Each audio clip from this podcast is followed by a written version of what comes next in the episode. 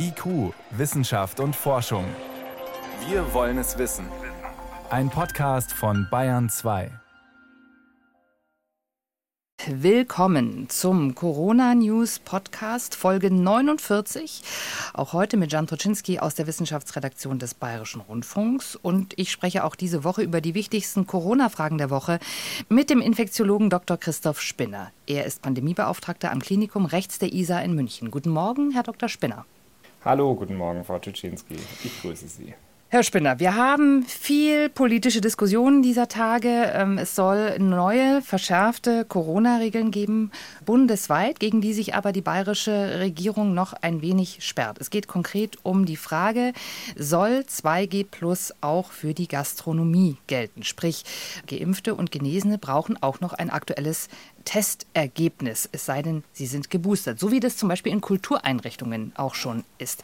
Die bayerische Politik ist da skeptisch, sagt medizinisch hält sie das nicht unbedingt für notwendig. Wie sehen Sie das als Mediziner? Müsste nicht für die Gastronomie, wenn man den ganzen Abend im Restaurant am Tisch sitzt und logischerweise keine Maske auf hat, tatsächlich 2G plus gelten?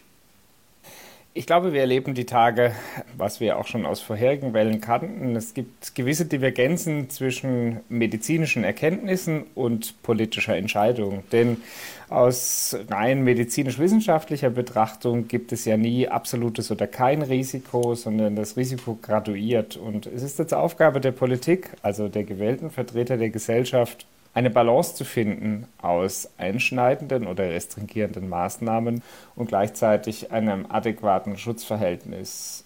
Es ist aus meiner Sicht bemerkenswert, dass es zu einem äh, Bund-Länder-Beschluss, einem Mehrheitsbeschluss kommt und dennoch erste Bundesländer unmittelbar nach Beschluss ähm, bereits bekannt gegeben hatten, dass sie die Regeln nicht oder nicht vollständig umsetzen werden. Aus gesellschaftlicher Sicht für mich absolut nachvollziehbar.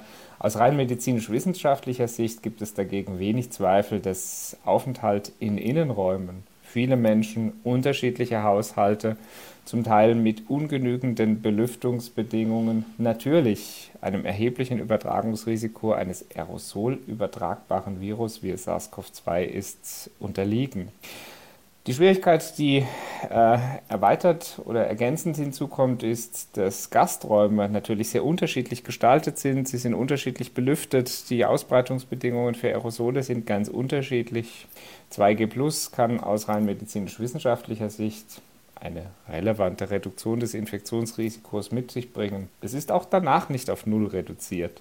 Und insofern bleibt es tatsächlich eine gesellschaftliche Entscheidung, wie man umgehen möchte. Rein medizinisch-wissenschaftlich ist für mich unstrittig, dass 2G Plus zusätzliche Sicherheit bringt. Jetzt hier immer konkrete Studien für den Einzelfall zu verlangen, ist sehr schwierig, weil man dafür nicht nur sehr viel Aufwand und hohe Fallzahlen benötigt, um wirklich valide und robuste wissenschaftliche Erkenntnisse mit sich zu bringen. Ich glaube, nach zwei Jahren Pandemie kann man ausreichend aus vorhandener Evidenz analogisieren, dass 2G Plus im öffentlichen Raum, also insbesondere in geschlossenen öffentlichen Räumen, zusätzliche Sicherheit bringen würde.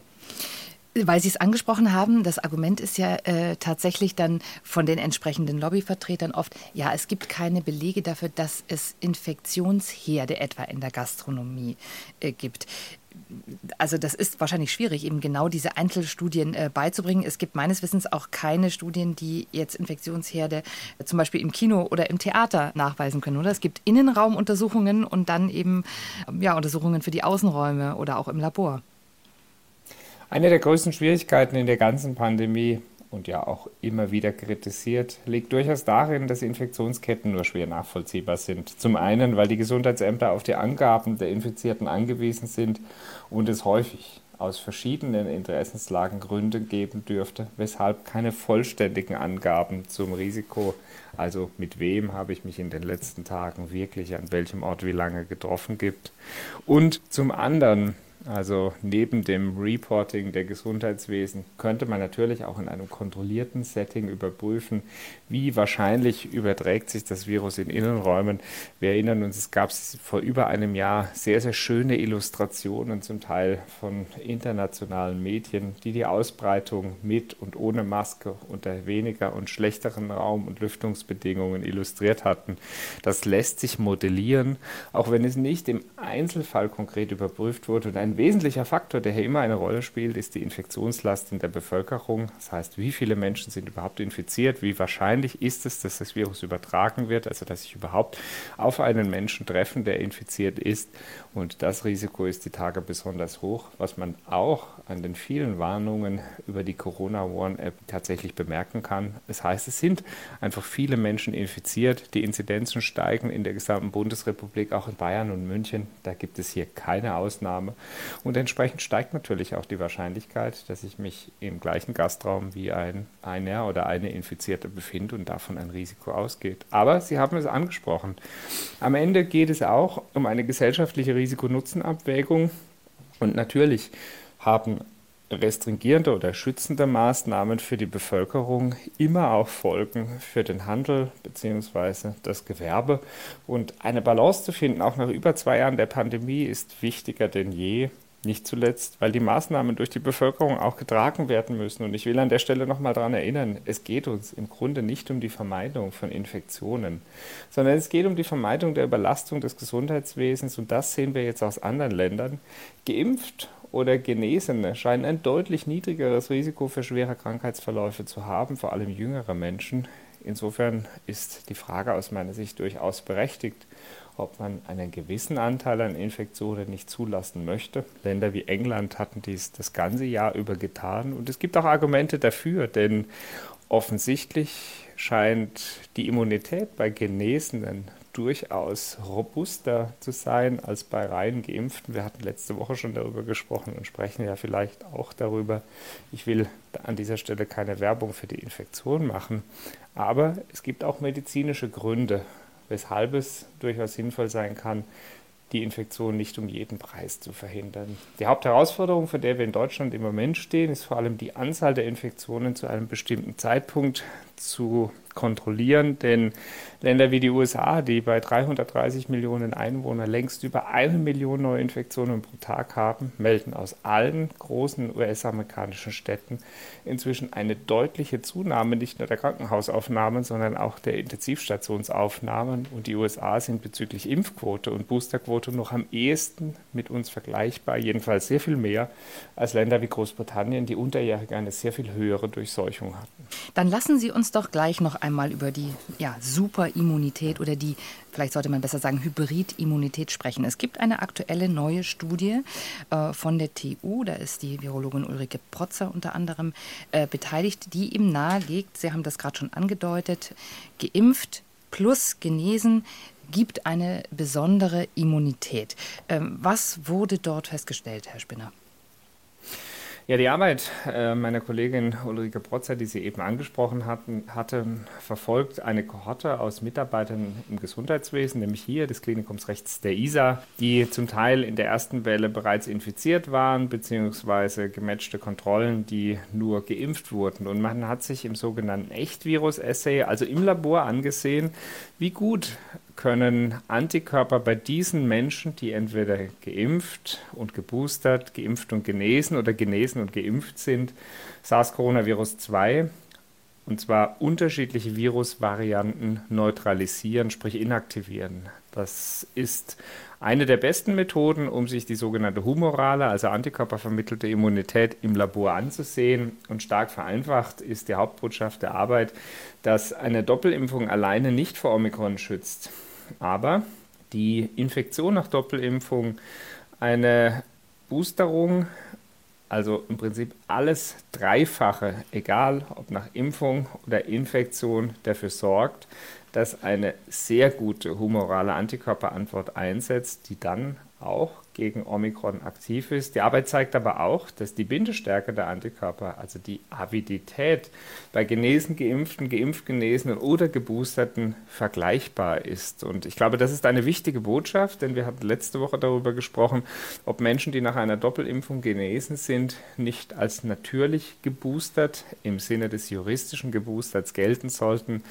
Äh, das Gesundheitsministerium in Bayern hat da mitgeteilt, dass hieran noch gearbeitet und geprüft wird. Die Arbeit liefert aus medizinischer Sicht einen weiteren wichtigen Hinweis dafür und bestärkt im Grunde auch Daten, die wir letzte Woche bereits erörtert hatten. Das heißt aber, im Prinzip wäre es tatsächlich politisch geboten, zu sagen, Menschen, die zweimal geimpft und genesen sind, müssten auch einen Nachweis bekommen, dass sie quasi geboostert sind.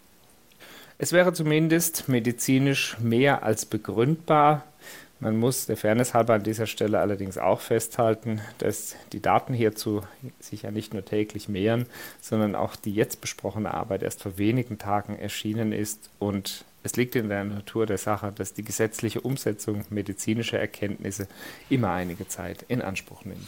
Und es muss vielleicht der Vollständigkeit halber auch nochmal gesagt werden, es gibt eben auch Studien dieser Tage, die sagen, ein ähnlicher Effekt ist eben bei Dreifachimpfung zu sehen.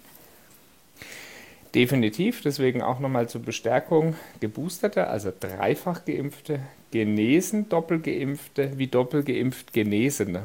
Deshalb hatte ich diesen stark vereinfachten Ausdruck des Dreifachkontaktes mit Impfung oder ähm, genesenen Status gewählt, sind aus humoraler Antikörpersicht, also aus Sicht der schützenden Antikörper, vergleichbar gut geschützt. Man muss einschränkend aber dazu sagen, es handelt sich hierbei um Daten aus dem Labor und wenn man sich nur die Antikörperschutzwirkungen ansieht, dann bleibt der Teil der sogenannten zellulären Immunität außen vor. Und die zelluläre Immunität ist definitiv sehr viel weniger anfälliger gegenüber Varianten der Hauptunterschied, und auch den hatten wir in vergangenen Folgen mehrfach schon besprochen, liegt im Wesentlichen darin, dass die zelluläre Immunität mehr den Schutz vor schweren Krankheitsverläufen, die humorale Immunität hingegen den Schutz vor Infektionen vermittelt. Dann lassen Sie uns äh, über die aktuelle Datenlage und die Lage zu Omikron sprechen, Herr Spinner. Wir haben heute über 45.000 bestätigte neue Infektionen, 45.690 sind es, deutlich mehr als äh, gestern. Omikron ist hierzulande angekommen, so viel äh, steht fest. Ähm, es wird immer noch beklagt, dass die Datenlage in Deutschland nicht ganz optimal ist, dass wir vielleicht etwas verspätet immer die Daten melden, dass wir uns auf Daten aus dem Ausland verlassen müssen. Israel wird da genannt, Großbritannien wird genannt. Frage an Sie, Herr Spinner, sind unsere Daten tatsächlich schlechter? Haben wir vielleicht einfach ein etwas anderes Meldesystem? Wie schätzen Sie das ein? Ich glaube, es liegt in der Natur der Sache des deutschen Gesundheits- und Meldewesens mit seinen komplexen föderalen Strukturen, dass die Datenqualität nicht mit dem Ausland vergleichbar ist. Zum einen liegt sie häufig stark verzögert vor, denn Infektionen werden zunächst auf Ebene der unteren Gesundheitsbehörde durch die Labore und Ärzte, zum Teil händisch auf Papierbögen, nach wie vor an die zuständigen Gesundheitsämter gemeldet. Dort müssen diese Daten verarbeitet werden, in dezentrale elektronische Systeme eingegeben werden, dann über die mittlere an die obere Gesundheitsbehörde, in dem Fall das Robert Koch Institut, gemeldet werden.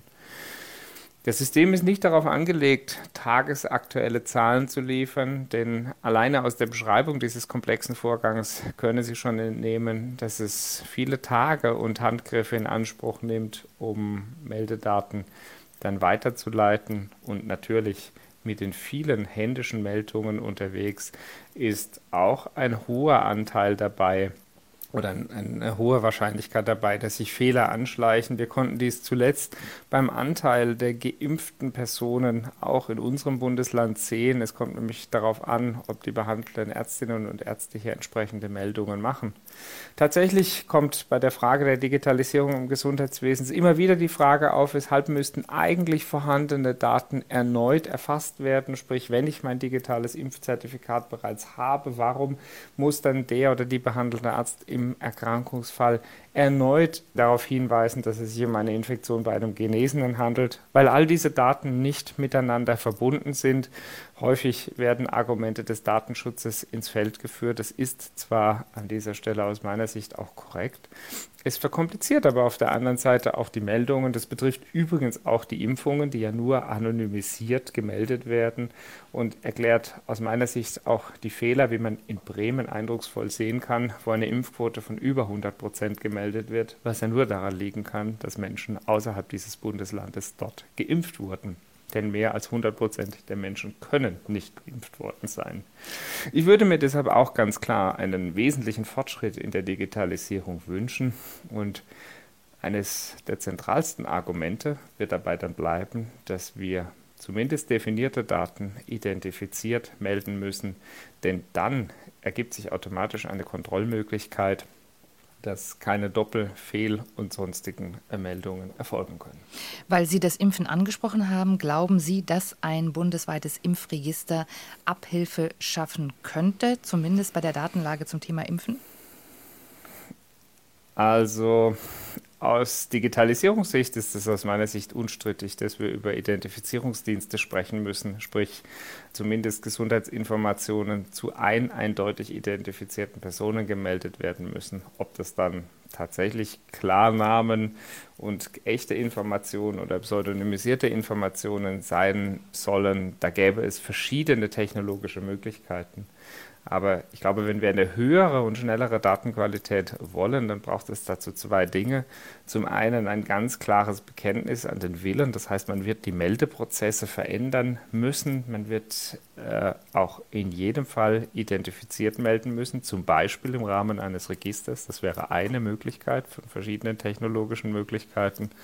Und zum anderen wird es auch keinen Weg daran vorbeigeben, dass bestimmte Datenmodelle, also wie werden Daten im Gesundheitswesen erhoben und gemeldet, verändert werden müssen. Mit den Labordaten hat es ja auch funktioniert. Vor etwa ja, nicht ganz einem Jahr wurde der sogenannte DEMIS-Adapter, also die elektronische Form der ähm, Labormeldungen von Infektionsschutzgesetz meldepflichtigen Erkrankungserregern eingeführt.